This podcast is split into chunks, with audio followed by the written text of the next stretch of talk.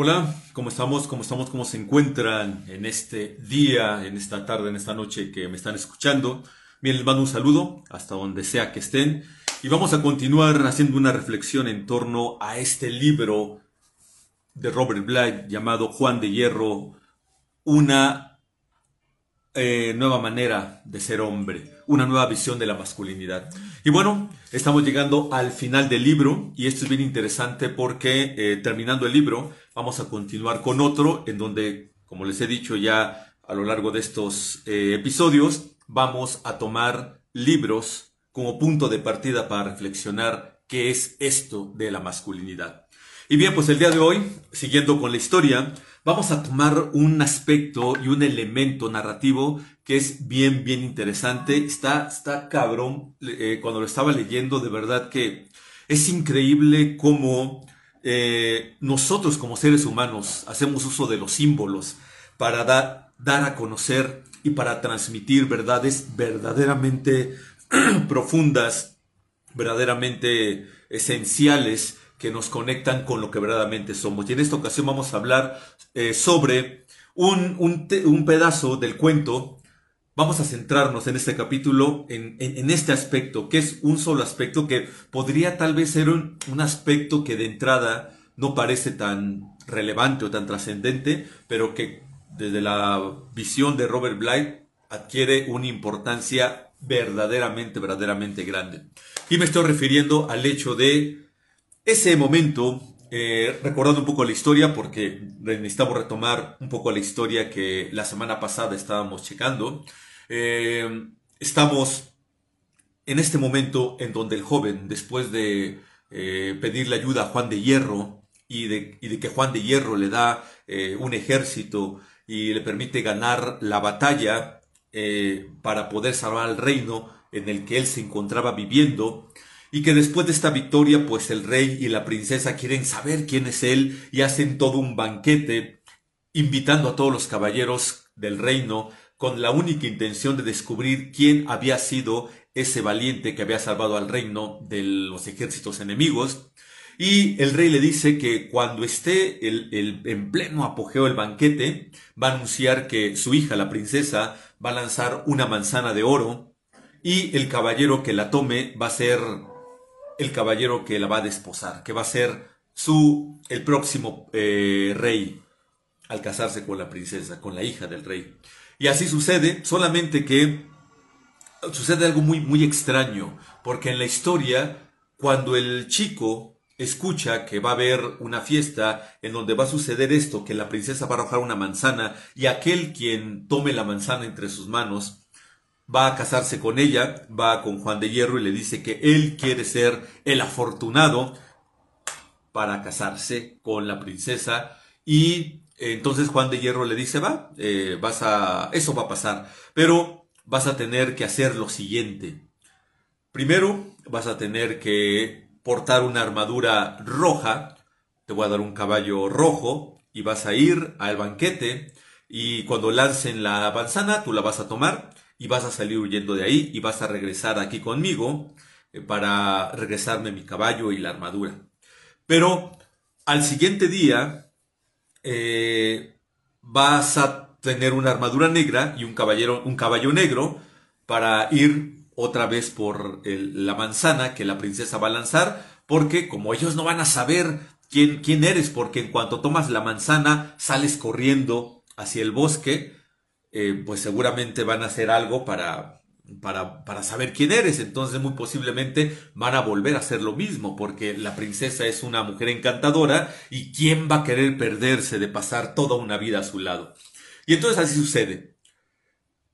Son tres ocasiones en donde convocan al banquete, tres ocasiones en las que el joven con diferentes armaduras, ya lo habíamos visto en el capítulo anterior, una roja, una blanca y al final una negra, hace el mismo ritual. Toma la manzana y una vez que la tiene, sale en chinga hacia el bosque para que no se den cuenta quién es.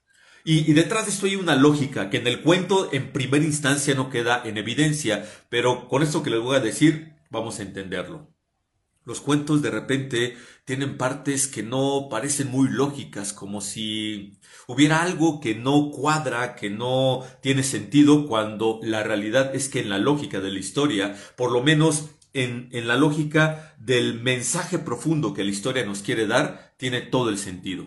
Y bien, tercera ocasión, el chico toma la manzana cuando es arrojada por la princesa, corre nuevamente junto, eh, eh, cabalgando en su caballo al bosque. El rey ha dado la orden de que en esta ocasión, en cuanto salga este compa hecho la rápido camino al bosque, los caballeros lo persigan, lo tomen preso y lo traigan al castillo para que él se dé cuenta de quién se trata. Y eso sucede, la princesa lanza la manzana, el caballero negro toma la manzana con su mano y sale en chinga hacia el bosque. Enseguida los soldados, bajo las órdenes del rey, van tras él y se les va escapando, pero uno de los, de los soldados que van persiguiéndolo se acerca lo suficiente como para poder darle un espadazo y herirlo en una pierna. Y es aquí este detalle sobre el que vamos a hablar, la herida en la pierna, que puede ser un detalle menor, pero lo que viene en verdad los va a sorprender. Eh, Robert Bly hace un análisis sobre el significado de que el joven haya sido herido en la pierna. Y entonces hace todo un recorrido eh, literario e histórico en donde él en el libro va explicando cómo en distintas historias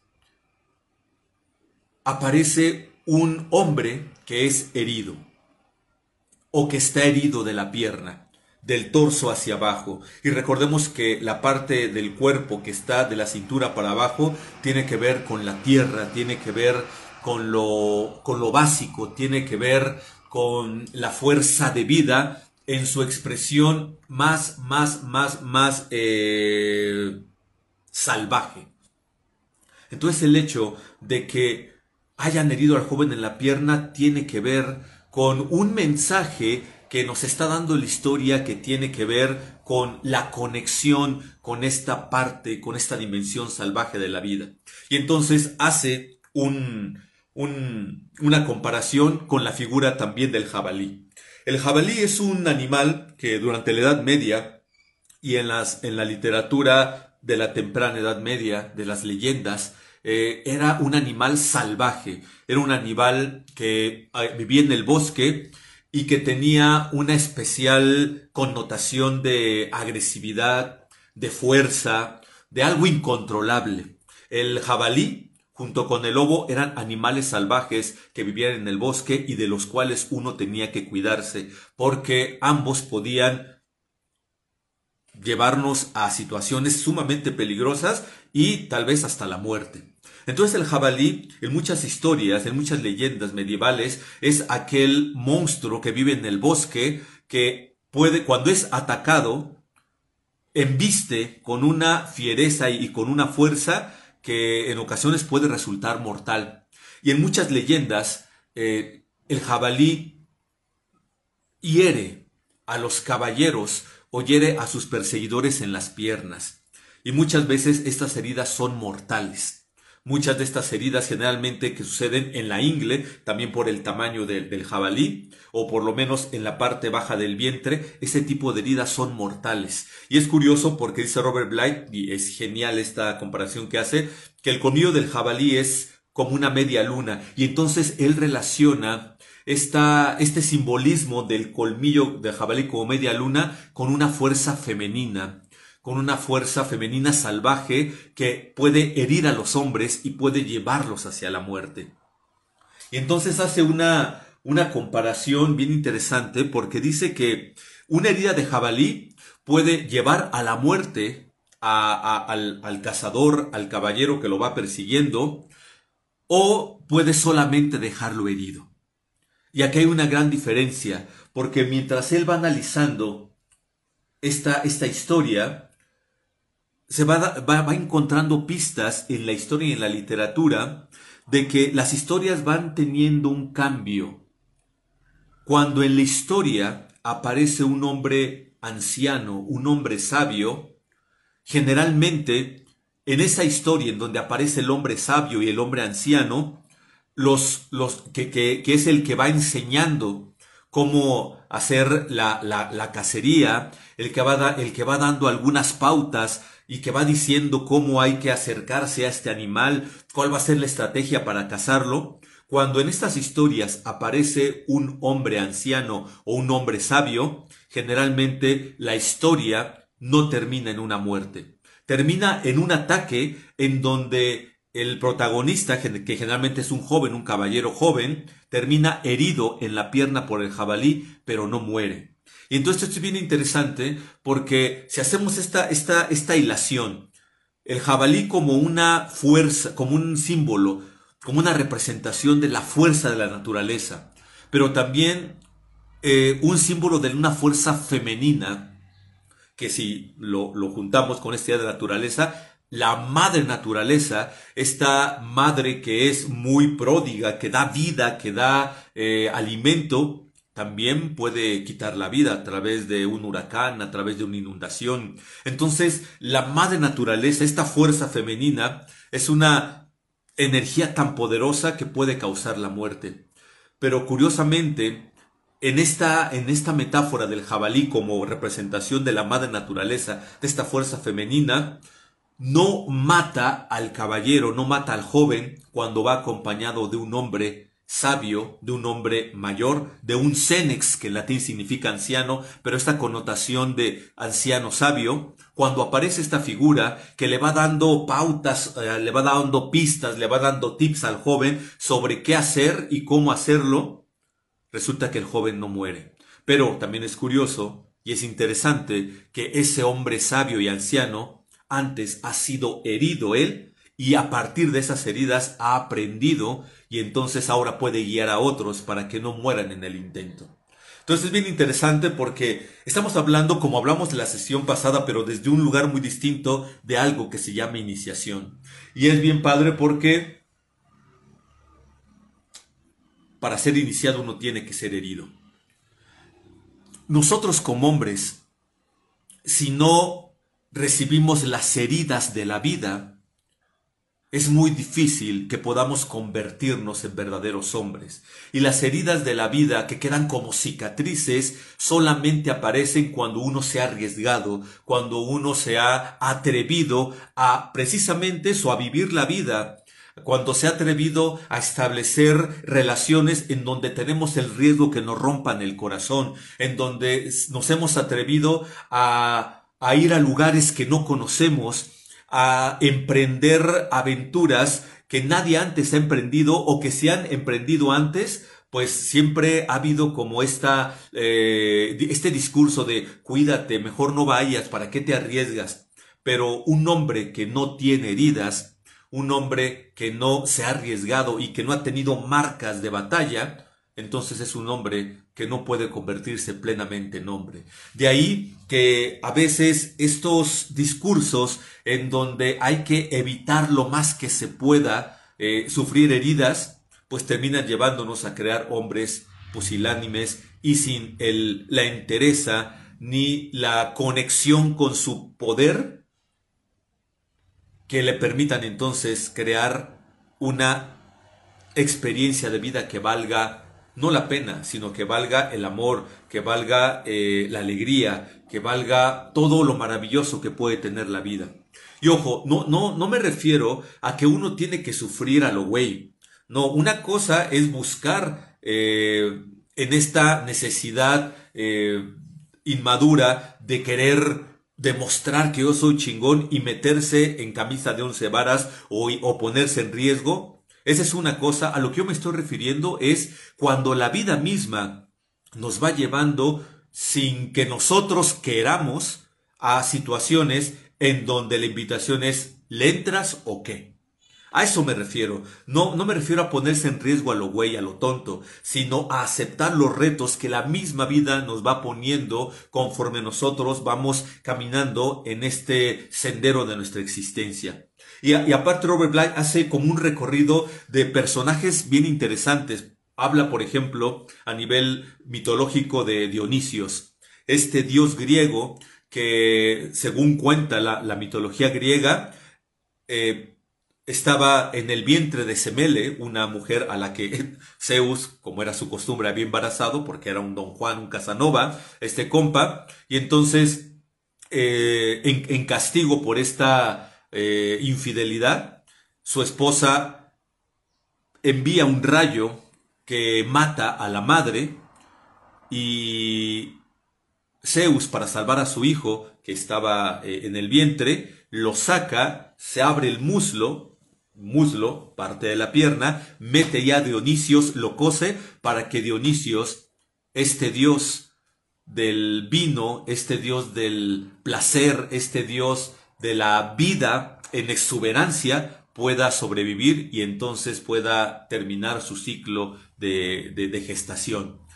Entonces pone este ejemplo, pero es bien curioso porque este Dios, este hombre que nace en el muslo de Zeus, que nace de una herida en la pierna de su padre, es un Dios que a diferencia de otros dioses, eh, no representa la fuerza, no representa el poder, no representa el orden. Es un Dios eh, que, tiene una gran dosis de tormento, pero a pesar de que es un Dios atormentado, también es el Dios de la alegría, es el Dios de la lujuria, es el Dios de la exuberancia, es el Dios del vino. Entonces Dionisios es un Dios que, digamos, une los opuestos que por un lado eh, es un Dios herido, porque desde que él estaba en el vientre de su madre fue herido por un rayo, pero que al mismo tiempo es un Dios que tiene esta capacidad de regenerarse, de salir adelante. Es un Dios de vida, es un Dios que conecta con las fuerzas de la naturaleza más primitivas, pero que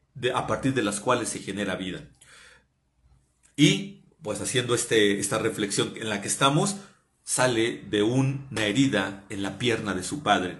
También toca otro personaje mitológico que es Ulises u Odiseo. Odiseo también, cuando es chico, eh, va a cazar un jabalí y en esta historia aparece este hombre sabio que lo, lo va acompañando en este proceso de la cacería. El jabalí ataca a Odiseo, pero no lo mata, le deja una herida en la pierna.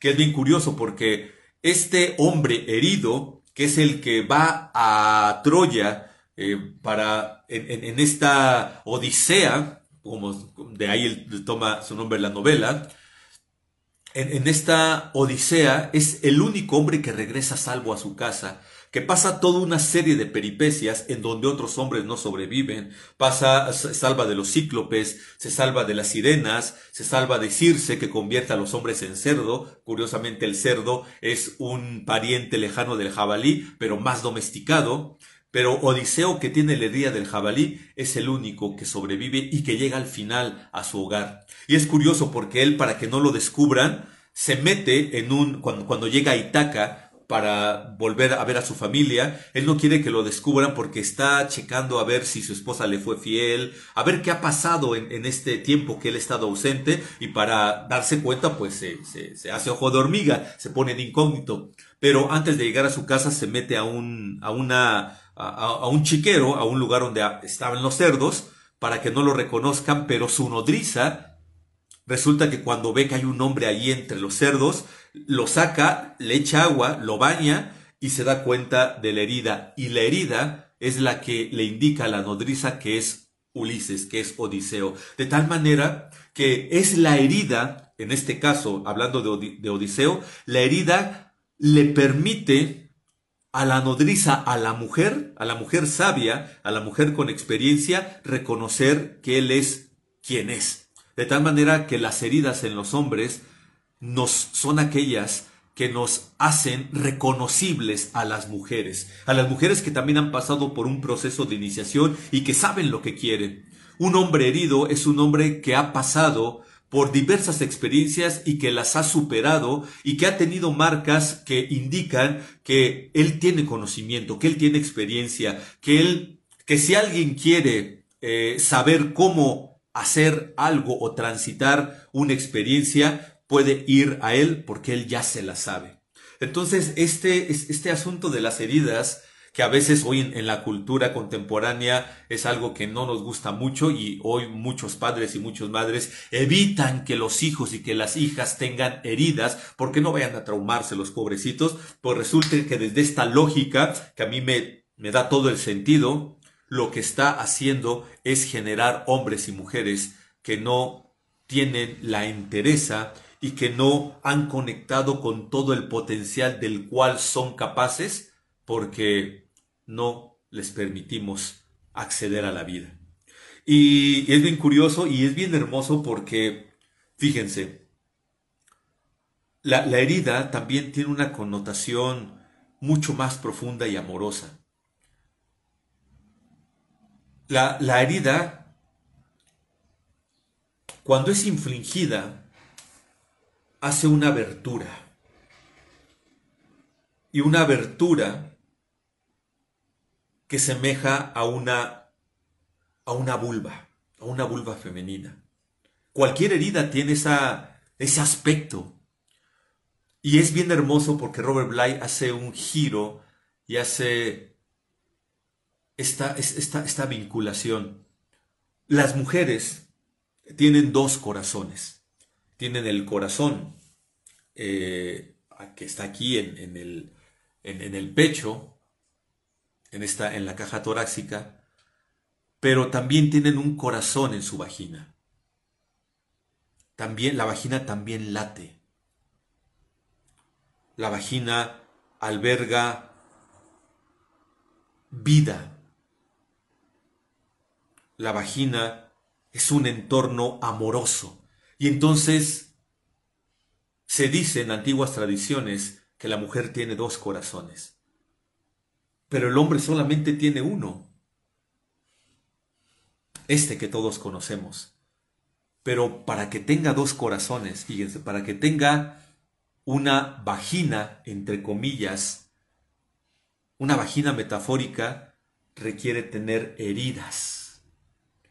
Es la única manera en la que el hombre puede tener dos corazones un hombre que no se da el lujo, el privilegio de estar expuesto y abierto y dispuesto a ser herido, repito, no porque uno se ponga en situaciones difíciles a propósito, sino porque acepte la invitación a vivir con todo lo que eso implica, es un hombre que es capaz de tener dos corazones. Y aquí me viene este momento, esta imagen de Jesús clavado en la cruz, en donde un soldado le hace una herida en el costado, de la cual sale sangre y agua según los textos. Y es hermoso porque entonces es en este momento cumbre de esta experiencia de este hombre, en donde se cala hasta lo más profundo, en donde aparece esta herida, además de las que ya tenía, y entonces podemos decir que Jesús en ese momento, este hombre judío, este máster espiritual, se convierte en un corazón. ¡Wow! No manchen. Y entonces, vamos cerrando con esta, e, e, esta referencia que hace Robert Bly en este libro, haciendo alusión a un, a un nativo americano que se llamaba Lame Deer y que tiene de hecho un libro que se llama En búsqueda de la visión. No recuerdo a qué nación eh, amerindia pertenecía este Lame Deer, pero él, él dice algo acerca de las cicatrices y que Robert Bly lo rescata. Dice, He oído contar la tradición de la siguiente manera. A ver, les voy a leer el texto como viene en, en el libro de Robert Bly, porque creo que vale la pena. Dice, ¿qué es una cicatriz? Los nativos americanos tienen una magnífica tradición en torno a las cicatrices a las que Lame Deer, este indígena que les comento, alude en su autobiografía. He oído contar la tradición de la siguiente manera. Al morir, vas donde la vieja bruja, y ésta se come tus cicatrices. Si no tienes cicatrices, se comerá tus ojos, y será ciego en el próximo mundo. Esta historia transcurre demasiado a prisa, pero defiende sin lugar a dudas el valor de las cicatrices. Un hombre desde esta mística que no tiene heridas es un hombre que no termina por ver de manera plena la vida que se le ha dado. Bien, pues me encantó compartir este texto con ustedes. Espero que no, eh, que, haya quedado claro y si no, pues coméntenme, pregúntenme para poder aclarar algunas cosas que a lo mejor no están tan claras. Y bueno, vamos, como les comentaba, vamos llegando al final de este libro. Ya nos quedarán tal vez tres eh, sesiones eh, para cerrar esta obra y abriremos con otro libro en donde seguiremos hablando sobre masculinidad. Mi nombre es Miguel Martínez Elvira. me encantó tenerte aquí. Espero que nos sigamos viendo. Te mando bendiciones, quien quiera que seas y hasta donde quiera que estés. Nos vemos en el siguiente episodio.